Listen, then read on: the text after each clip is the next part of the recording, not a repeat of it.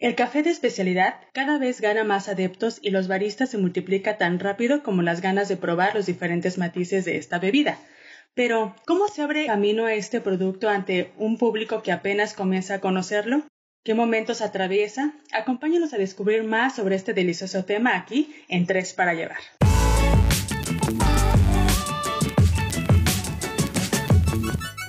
Iván Gutiérrez, ¿cómo estás? ¿Cómo te pinta esta tarde, amigo? Muy bien, Tania, aquí al 100, ya cerrando un día de trabajo con un podcast que me encanta producir con ustedes y pues con ganas de un cafecito, pero ya es muy tarde porque me echo uno ya como por estas horas después de las 7 de la noche y al rato ando con un insomnio que no me la acabo. Pero muy... ¿Te pones loquito? Sí, me pongo bien locuaz de por sí, imagínate. Pero igual estoy muy contento porque fíjate que justo ayer por fin publicamos la que es la novena edición de Revista Molcajete. ¡Yeah! Espero que Carlos se Después de varios meses de angustia. Sí, es una revista que por fin va a salir ahora sí en formato impreso, como lo habíamos estado manejando desde nuestra primera edición. Y que mira, precisamente está enfocado en el café de especialidad. Entonces, pues sí, eso me tiene muy contento, la verdad. Y la verdad, la portada quedó increíble, ¿no? Sí, la, Fátima ahora sí se aventó algo muy padre.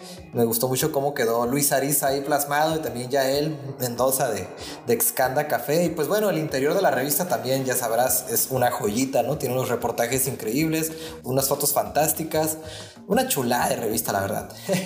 Así es, así que espérenla pronto en sus diferentes eh, versiones, impresas y también pues digitales. Oye, ¿sabes qué me gustó también mucho? Ahí no me tocó salir a mí, pero a ti sí, ¿no?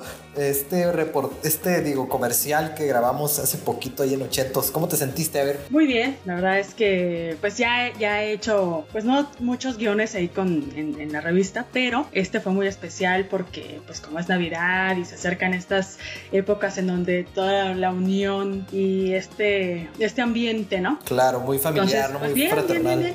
Pero no vamos a decir mucho para que los, eh, Como el que escuchas, los fans de, de 80 pues lo vean, ¿no? Sí, ahí para que estén a la expectativa de lo que vamos a estar publicando en estos días, que seguro les va a encantar. Es un comercial muy bonito, la verdad. Me gustó mucho. Sí, la verdad que sí. Como todo lo que hacemos, amigo. pues claro, míranos. Ah. Empezando por nosotros. Ah. Empezando por nosotros, ah. claro que sí. Oye, Tania, ¿por qué no nos presentas al, al invitado que nos acompaña esta tarde, o noche o día, ¿no? Pues, pues quién sabe a qué hora se escucha en este podcast. ok, pues hoy nos acompaña Alonso Orozco, cofundador de Barra de Café y amante del café hasta la médula, cuya pasión por este elixir tomó seriedad hace 10 años, pues hace 5 incursionó en el café de especialidad después de haber estado los 5 años anteriores trabajando en el mundo del café comercial. Así que bienvenido Alonso, ¿cómo estás? Muy buenas noches. Muy buenas noches, muchas gracias por la invitación. Aquí muy contento para poder colaborar con ustedes en este podcast muy, muy emocionado. Ay, qué bueno. Nosotros también. Y sobre todo porque, bueno, pues como te comentábamos, esta edición pues habla sobre todo del café. Y bueno, tú eres un buenazo en este tema, ¿no? Pues seguimos este, aprendiendo. La verdad es que es un mundo muy, muy grande y siempre se anda renovando, se anda actualizando y siempre terminan llegando nuevas técnicas y cafés y procesos que no terminas de aprender. Es un, es un mundo maravilloso. Y sí, muy emocionado también por esa edición, que ya hacía falta aquí en Ensenada, no, nadie se había dado la tarea de poder como documentar algo así como esta edición, que sí va a estar muy, muy interesante. Sí, fíjate que precisamente en el episodio anterior de, Tres para Llevar, de aquí de nuestro podcast, tuvimos como invitado también a, pues a, nuestro gran amigo, ¿no? Porque sé que también es un gran amigo tuyo, este, Luis Ariza, y nos estuvo platicando eh, sobre esto de las olas del café, ¿no? Todos estos momentos históricos que, que ha atravesado el café en los últimos siglos hasta llegar a lo que hoy conocemos como café de especialidad, que es uno de los temas principales ahorita de la revista. Y, pero, ¿crees y él nos explicó, ¿no? Pues qué es el café de especialidad, pero ¿crees que nos puedas refrescar un poquito la memoria para aquellos molca escuchas que no hayan sintonizado todavía ese capítulo? O sea, ¿nos podrías dar una breve introducción, Alonso, del café de especialidad? No, claro, claro que sí, va, con todo gusto. Bueno, en sí el café de especialidad es este, se le puede llamar al café de especialidad a que se ha dado como desde un cultivo y que ha sido producido bajo ciertos estrictos controles de calidad ¿no? Y de ello da que de alguna forma se empieza a respetar lo que son los orígenes de estos cafés y ya empieza lo que se le llama ese término de la trazabilidad. ¿Y qué significa esto de la trazabilidad? Es que tomamos en cuenta o conciencia desde que donde se ha producido, cómo se ha producido, cómo se ha procesado, cómo se ha almacenado, cómo se ha transportado, cómo ha llegado, cómo, cómo lo tratan quien lo compra y quien lo tuesta, cómo lo tuesta, qué notas tiene, los catadores y los baristas cómo te lo presentan y el servicio que se da. Entonces es toda una cadena muy importante para darle ese valor a estos cafés que se les llaman cafés especiales y sí los diferencian de estos cafés comerciales, ¿no? Y rápidamente les cuento que obviamente por parte de lo que es el SCA, es quien de alguna forma nos lleva dando lo que es el, la definición de son estos cafés que no presentan defectos. Ellos se encargaron de hacer como una estandarización, una forma de, obtener las cualidades y, la, calificación acerca de los cafés y ellos finalmente nos regimos bajo ese tipo de estandarización para poder evaluar estos cafés, cuáles sí son especiales y cuáles no entrarían en ello. Esto es hablando solamente de lo que es el café en sí, el café en grano, ¿no? El café en grano y al final ya esté convertido a la bebida. Oye Alonso, y pues bueno, yo entiendo que tú desde unos años para acá te has adentrado precisamente en este mundo, ¿no? En el que ya puedes precisamente describirnos qué es el café especialidad, puedes identificar las notas del café, entender esta cuestión de la trazabilidad. Pero puede que haya muchos que, así como yo cuando recién empecé esta edición, ¿no? Que la verdad no sabía absolutamente nada del mundo del café. Entonces, ¿nos podrías compartir quizás como tu experiencia personal de cómo es que entras al mundo del café especialidad? Por si pues hay alguna escucha ahí que también esté interesado en aventurarse a, este delicioso mundo, pero todavía no sabe por dónde empezar, ¿no? Sí, claro, fue muy curioso. La verdad es que el mexicano tiene esa tradición de siempre de tener su café, ¿no? De empezar con su café y hasta tenemos la tradición de, en la noche tomar el café para platicar. Bien decías tú ahorita que, bueno, pues ahorita ya caería muy pesado y hasta te daría insomnio, ¿no? Y a muchos no, no les llega a pasar. Pero en sí el café de especialidad, a como me llegó, fue finalmente regresando a Ensenada. Yo estudié aquí hace mucho tiempo y al momento de regresar aquí, de alguna forma, esta línea fronteriza, esta ola que llega de San Diego y de Tijuana, este, con unos amigos este, pues muy curiosos en la gastronomía, muy adentrados como es Ensenada, pues vamos a visitar ciertas cafeterías, ¿no? Y voy probando uno increíble que es así como que el que más recuerdo y creo que tenemos muchos en común, varios de los que nos hemos dedicado en los últimos años a, dedicarnos al café de especialidad, son los etiopías. Voy probando un espresso y van increíble. De veras que, que, está, era, era un cuerpo sedoso, esa, esa sensación, esa sensación mantequillosa. El primer punch que me da es una acidez muy frutal de, de sabores a berries que algo que yo no, yo no podía creer que estuviera casi masticando esas berries y al final ese, ese posgusto como achocolatado, ¿no? Siempre tenía esa idea de, de, de, los cafés, pues realmente son como más bien planos, este, amargos. amargos. Sí, siempre se te queda esa parte del amargor, pero bueno, realmente lo que hacíamos era suavizarlo pues con, la, con lo que es la crema o, o el azúcar, ¿no? O la leche, ¿no? O la crema en polvo o un pan dulce, algo. Y claro que, que va bien, pero en sí probarlo solo a mí me parecía algo increíble. Sí había probado expresos, pero más al estilo italiano. Ya, yo recuerdo en, en el Café Thomas y en, y en el Cafa, son, son muy fuertes. Por eso es que los italianos sí, claro, se toman sus expresos, pero, pero siempre ves que les ponen dos cucharadotas de azúcar, obviamente, ¿no? Y uno, pues que no es culto en eso, pues te los tomabas así, yo me los tomaba así directamente. Y wow, oh. decía, órale, qué, qué intenso, qué tosco, qué fuerte, qué robusto. Y se te queda por horas el sabor, ¿no? Es algo incómodo, pero pues en ese tiempo decías, órale, me echo un espresso, ¿no? Yo sí me los tomo al derechazo, como si fuera el tequila, vaya. Pero cuando vas probando un espresso con esta calidad, wow, sí te sorprende, porque realmente es, tienes un dulzor muy palpable y también obtienes esa, esa frutalidad, es, es como no sé qué te pasa en el cerebro que, te, que a mí yo me enamoré. Yo finalmente lo que hice fue así, wow, yo quiero saber por qué, de dónde viene, qué es esto, qué estoy probando, qué es lo que está pasando aquí. Y al cruzar a San Diego, bueno, demasiados cafés de especialidad, ¿no? todos con unas propuestas diferentes, con diferentes granos del mundo. Y así es como comienza esta aventura de poder este, fundar Barra Café con, para darle a, a Ensenada, ya que tiene todo este trip de la gastronomía, del buen comer, de la buena cerveza, eh, pues de alguna manera tratar de también aumentarle el café. Hay buenos cafés, pero queríamos eh, darle a la ciudadanía una propuesta como más sensorial, ¿no? Mostrar un poco los métodos, que los vieran, que se preguntaran ellos mismos qué estamos haciendo, qué está pasando, de dónde es, por qué sabe esto, qué, qué, qué es, lo que, qué es lo que sucede. Esa, esa pregunta, esas cuestiones, el que tú abras esa puerta, ellos esa ventana sin tener que empujarlos o presionarlos es lo que ayudó mucho a que, a que es como tú dices, el, consumidor al momento de acercarse y no sentir esa presión, porque pues uno no realmente no es y dice, ah, pues me das un café, este, y pues cuál café, ¿no? O sea, aquí es pura especialidad, pues eso no te invita, este,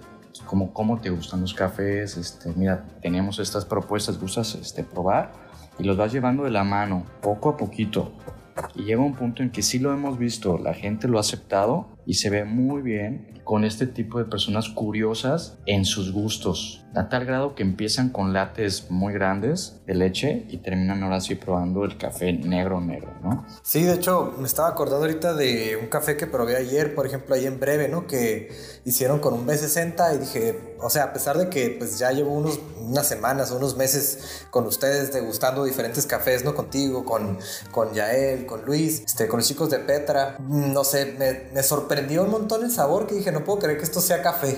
O sea, simplemente es como si es, como si toda mi vida hubiera estado tomando, no lo hubieras tomado, lo hubiera estado tomando correctamente o no correctamente, pues, pero me hubiera, estado, me, hubiera estado perdiendo de mucho sabor, pues. Sí, sí, y, hay que recordar que el café que es, ¿no? Es, viene la semilla y es una fruta. Finalmente es una fruta y podemos todos distinguir pues, la fruta, el sabor de un plátano, de una papaya, de un melón, de una manzana. Es igual. El café solamente con la virtud que tiene demasiados sabores demasiados sabores. Y eso es lo que terminas tomando en el café, que no puedes creer que estés probando esas notas y teniendo esos aromas en un café, como bien se ve, como pues, un color oscuro, ¿no?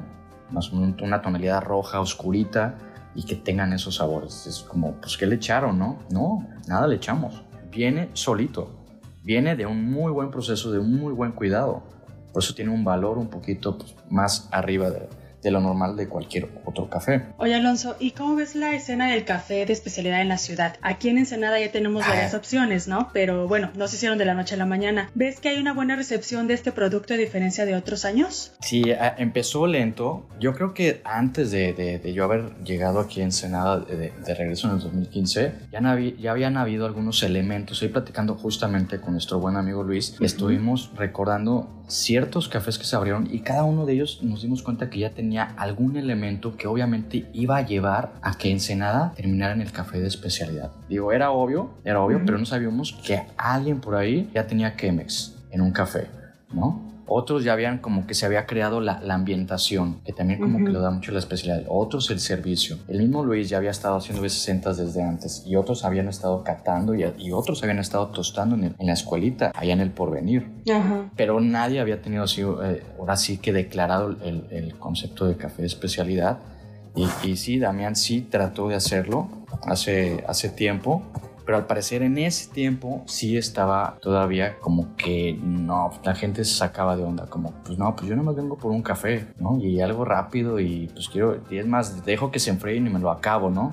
Muy pocos realmente serán, ya ves, ahí están los que son adictos, pero habían muy pocos que fueran como que realmente, realmente quisieran saber un poquito más lo que están tomando. Y llega esta ola y estamos en el 2014, 2015 ya como que empieza a ver estas generaciones que tienen más curiosidad de lo que prueban, de lo que compran, de lo que visten, de lo que toman, de lo que comen, de lo que leen, de lo que ven. Eso es lo que hacen y eso ayuda mucho a que ellos mismos van jalando a esta gente. Y, esto, y, ellos, y ellos, algunos de ellos, tratan de tomar cursos, tratan de preguntar más, yo quiero saber más, quiero trabajar aquí, yo quiero, yo quiero aprender a tostar, yo quiero aprender a baristear, porque antes el barista ni se conocía ni se respetaba, ¿no? Era igual con el sueldo de siempre y es el que te hacía el café.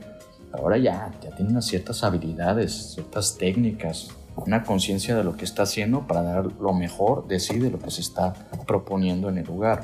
Y sí, efectivamente, tenemos en los últimos dos años, sí ha habido algo, un crecimiento grande. Ya se han, digamos, estas generaciones se han aventado, o sea, se han este, animado a, abrir sus propias propuestas.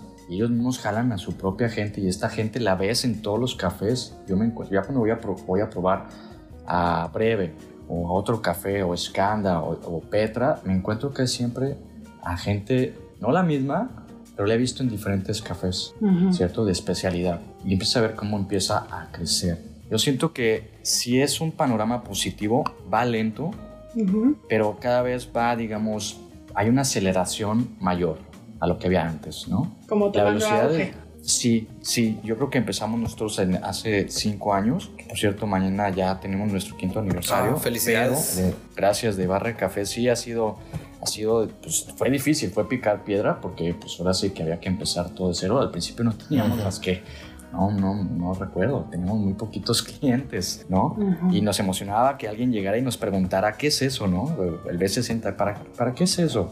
Ah, para hacer cafés filtrados. Ah, ok, ¿y por qué? Ah, pues por esto. Y ahí te explayas, ¿no? Estás súper emocionado. Pero a comparación de hace cinco años, claro. Ahorita creo que en un año, dos años se van a empezar a pum, pum, pum, ¿no? Yo, yo veo en, en Tijuana, eh, cada semana se abre una cafetería nueva. Y aquí estamos viendo cada vez se abre como una cada una al mes, digo, de diferente propósito al de especialidad, pero seguramente muchos se van a tratar de animar a, seguir con el tipo de la especialidad, ¿no? Oye, Alonso, y por ejemplo, en dado caso de que nuestro podcast es, esperemos que así sea, ¿no? Llegue a los oídos de escuchas de, no sé, ciudades o de estos así como Ensenada, pueblitos, ciudades, ¿no? que quizás apenas están incursionando en el mundo del café de especialidad. Tú desde tu experiencia con barra, ¿qué les podrías recomendar? ¿no? O sea, para que el público se vaya acercando más a esta bebida. Sí, claro, digo, eh, eh, son dos, dos panoramas, ¿no? De aquí, o sea, de el, en cuanto quien va a proponer algo en esos, digamos, pueblitos o lo más alejado, sí hay que ser muy fiel a su sueño. Si realmente si eso es lo que ellos buscan, si están apasionados, se necesita mucha pasión y se necesita mucho aguante en este tipo de, de negocios, porque si es dar, no nada más es dar un producto y un servicio, también tienes que dar cultura. Eso es bien importante en, en, las, en las cafeterías de especialidad. La manera en cómo tú vas educando sin forzar a los comensales a tus clientes, porque ellos van a darse cuenta del valor que hay. Pues quien los anda piscando, que es el que más sufre en el eslabón, en la cadena, los que más sufren son los, obviamente, el que está al principio y al final. Vamos a decir, el, el que está recolectando y el barista, que es el último que lo hace, pero son de los, más, de los menos pagados, ¿no? Y, y, el quien haga esa propuesta que tenga ese, ese, ese respeto y ese valor, agregado hacia lo que va a hacer para poder poner, en, por ejemplo, en, muy buenas fincas ya hay en, México, muy buenos productores, muy buenos granos.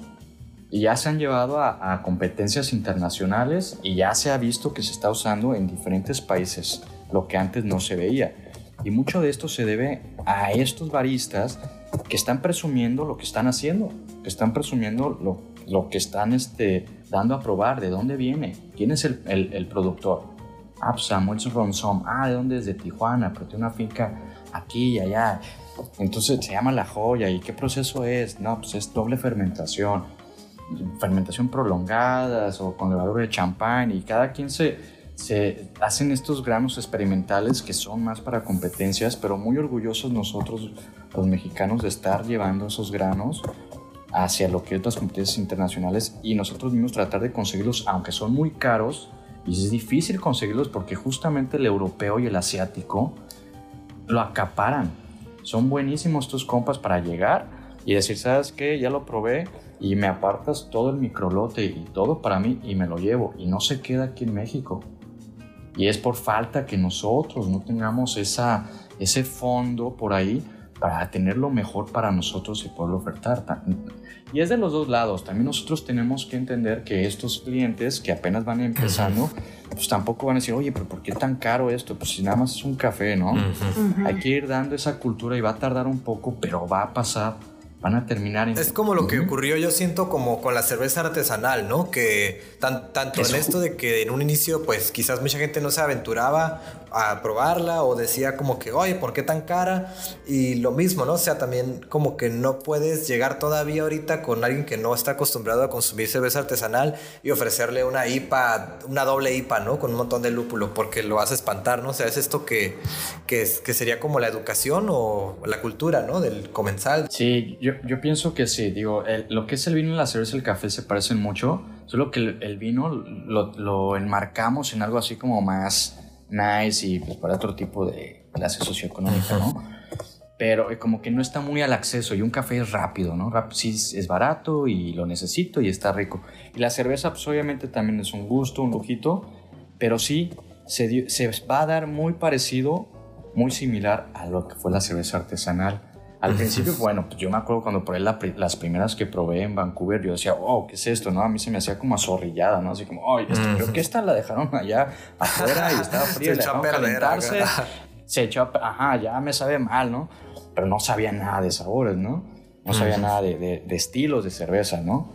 Y, y, al, y, al, final aquí en Sena también, pues digamos que es muy bueno, muy bueno para hacer cervezas. Y ahorita, digo, yo me, me impresionó este eh, hoy me lancé a Pórticos, al Swap Meet, y uno de los de ahí decía, ah, órale, la de fauna está bien buena. O sea, llega a cualquier lugar. Sí, sí, sí. Llega a un punto en que si algo está bien hecho y a ti te, te llama la atención, pues no importa la parte socioeconómica, ¿no? Digo, igual el compa le va súper bien, ¿no? Seguramente, pero seguramente sabe desgustar una buena cerveza. Igual, también nosotros en el, en el café, esa es, esa es, digamos, una parte de nuestra responsabilidad, ¿no? Al momento de tomar eso. Entonces, aquellos, retomando la, la, la, pregunta, aquellos que se quieran aventurar en este mundo y quieran proponer algo, pues que sean conscientes que lleva pues, un, no un peso, pero una responsabilidad. Y aquellos que también se acercan, pues ellos siento que es más fácil, ¿no? Es como tú ahorita te estás, estás de alguna forma, pues un poquito muy, este, pues ¿qué será? Como embobado, así como, wow, probé el de ayer del breve, ¿no? Es, ¿Cómo es esto? Pues te va llevando de la mano y, y al rato dices, ah, se me antoja un café especial. ¿A dónde voy? Voy a Scanda, a ver qué tiene ahorita Scanda. Ah, pues voy a ver a, Barra Café, ¿qué hay? Y voy a ver así a... Y así te la pasas. Vas yendo a un lugar a otro, pues se te antoja, ¿no? Es más fácil para el que es cliente que para el que está ahí atrás de las barras, pues ahora qué vamos a dar y con qué vamos a innovar y qué vamos a presentar para que la gente siga con esa curiosidad y siga consumiendo algo muy bueno, ¿no? Y no se deja caer este tipo de cafeterías que, que finalmente sí son algo castigadas. Y no me refiero nada más en Ensenada, también en todo México. Y sabes, lo único malo que pasa después es que ya no te conformas con cualquier café, ¿no? Eso sí, mira, yo me sentí, mira, Iván, esa parte sí, mi niña, la verdad es que Oh, no. Pues sí, como si me hubieran dado esa pastilla azul y roja de, Matrix. De Matrix, no, Simón. sí, debería haber agarrado la de, no, la de irme allá a la colina, enfrente del mar comiendo mi bistec enorme, porque ahora realmente no me puedo, y por más que le quiero decir a mi tía, ¿no? Sí, te entiendo. A quien, a, a a quien te lo quiera dar un café, ni cómo decirle que no. Obviamente, pues, no le faltas al respeto a, quien te dé algo. Pues, ah, muchísimas gracias, qué rico, muchas gracias. Pero no te pones acá, no, es que este café lo quemaron y no sé qué, y no sabes lo que están haciendo. O sea, para nada, ¿no? Respetas mucho la casa, el café en el que esté, lo pruebas, lo tomas, lo agradeces. Pero sí, es imbebible ya para mí. Desgraciadamente yo digo, ay, ¿qué me metí ahora? Ya no puedo. Y me ha pasado que he viajado a ciertos lugares, ciertas ciudades, y pues no encuentro, ¿y ahora qué hago? Y a rato me duele la cabeza de que no he probado un café, ¿no? Porque no me puedo probar los otros, no me los puedo realmente pasar. Y sí me pasa como tú, Iván, justamente es eso. Y te va a pasar, ¿eh, mi amigo? sí, no, pues ya estoy en la transición. Bienvenido. ya estoy en la conversión. sí, sí lo estás. Pero pues creo que es una transformación para bien, ¿sabes? O sea, creo que eventualmente pues los sabores... Eh, que uno va apreciando y las notas y todo lo que hay detrás, ¿no? Esta cultura, pues creo que pues es un aporte tanto para uno como para la sociedad, ¿no? O sea, el, por ejemplo, sobre todo aquí en Ensenada, el tener como este tipo de destinos, o sea, que, que, por ejemplo, en Barra, ¿no? Que mencionaba tu socio Francisco, que decía, ah, es que ahora cuando la gente va al Valle de Guadalupe, por ejemplo, y pasa por la ciudad, ya puede llegar a, a varios lugares o ya puede llegar aquí a Barra de Café por un buen café, pues, o sea creo que es como un aporte también como a la sociedad. Sí, a la ciudadanía, ¿no? O sea, a la, a la atracción de, de, turistas, a los que son locales, darles opciones de tal manera que pues no todo se vaya para allá. Obviamente los que vienen turistas pues van así, obviamente van. Ahorita el boom es en el valle, ¿no? Claro. Pero era hasta ahí. Y ahora ya, ya tienen, hay opciones en la ciudad. Y además de opciones pues hay también un buen brunch. Y además de un buen brunch pues también tiene, antes era, no, pues voy a San Antonio a probar algo ahí de, de, los, de los desayunos. No, pues hay buenos brunch acá en Ensenada y también un buen café, un, un buen café, perdón, ¿cómo no? Un rico café, ¿no? Que tenga algo más de la parte que ofertar de la parte sensorial, ¿no? Claro, así es. Igual pues ahorita toda la gente que escuche este podcast seguramente ya se le va a haber entajado un cafecito, ¿no? Entonces pues que vayan allá a barra de café. Ay, hombre. que inviten, ¿no? Que inviten. Claro, con todo gusto ahí, ahí vamos a estar. Y este, pues enhorabuena chicos, muchísimas gracias Valeria y Iván por haberme este, invitado a este podcast. Cuando gusten, estoy para hacer No, al contrario, muchas gracias a ti Alonso por, por esta entrevista y también por la anterior, ¿no? Por esto que nos ayudaste para el reportaje de, de la edición que ahorita pues estamos por sacar impresa. Y pues por ten por seguro que también vamos a, a, darte unos números, ¿no? Ahí de, de la revista para... Ah, con uno tengo, con uno tengo, pero tengo en mi colección. Ándale. sí, sí, sí me gustan. Perfecto. Sí. Pues muchas gracias Alonso. Te mandamos un abrazo y ahí estamos en contacto. gracias, gracias, chicos, los agradezco. ¿eh? Y pues bueno, con esto llegamos al final de nuestro episodio, de, nuestra, de este episodio que es como Descubriendo el Café de Especialidad, parte 2. Y pues nada, para aquellos que se hayan quedado picados como yo con el café de especialidad, pues les comento que el Centro de Especialidad en Sommelier de Baja California, el CESBC, está ofreciendo un diplomado en barismo barismo, cafetería, administración de cafeterías y tostado. Entonces pueden aprender todo sobre el negocio del café en un solo lugar. Es un diplomado muy padre. Yo pude asistir a una, a una sesión precisamente en la que Alonso fue, fue el tutor que habló sobre los cafés preparados en frío, los métodos en frío. Y pues la verdad es un lugar donde si les gusta el conocimiento, les gusta aprender y les gusta el café, pues es un lugar al que se tienen que ir a parar. Además dan otros tipos de talleres, ¿no? creo que de cerveza también, vino. Sí, tienen diferentes diplomados ahí para que se echen una vuelta a su página web. CSBC, creo que es csbc.com y ahí pueden encontrar más información. Muy bien. Y bueno, para aquellos que estén interesados en aprender recetas nuevas, también les tenemos una novedad. Nosotros acabamos aquí en Molcajete de sacar un nuevo programa, una nueva producción de nombre Cocinando con Jimmy. Entonces, cocinando con el Jimmy. Entonces, todos aquellos que anden buscando un spot, una serie de cápsulas, una serie de videos, alguien que les enseñe algo de cocina, pues ya tienen aquí en Molcajete su propio canal de cocina. La verdad, Jaime, Jaime Basura es el que está detrás de esto.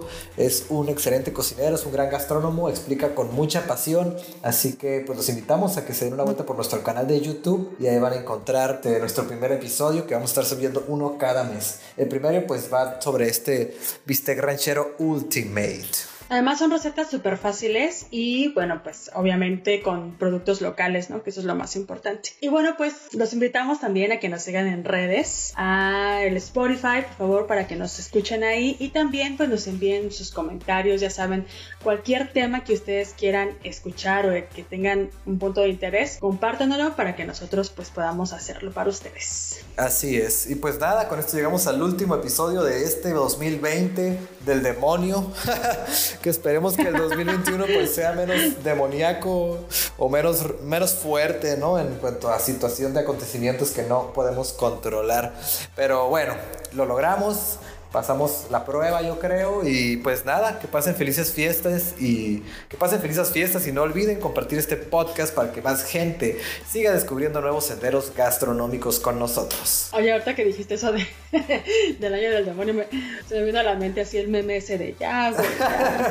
Ya, güey, por favor. Sí, pues eh, yo creo que esa es la sensación que todos hemos tenido este año, ¿no? ya sé. Pero bueno, pues muchas gracias por escucharnos. Soy Val Kiria Vázquez. Nos vemos el próximo podcast. Hasta luego. Tres para llevar.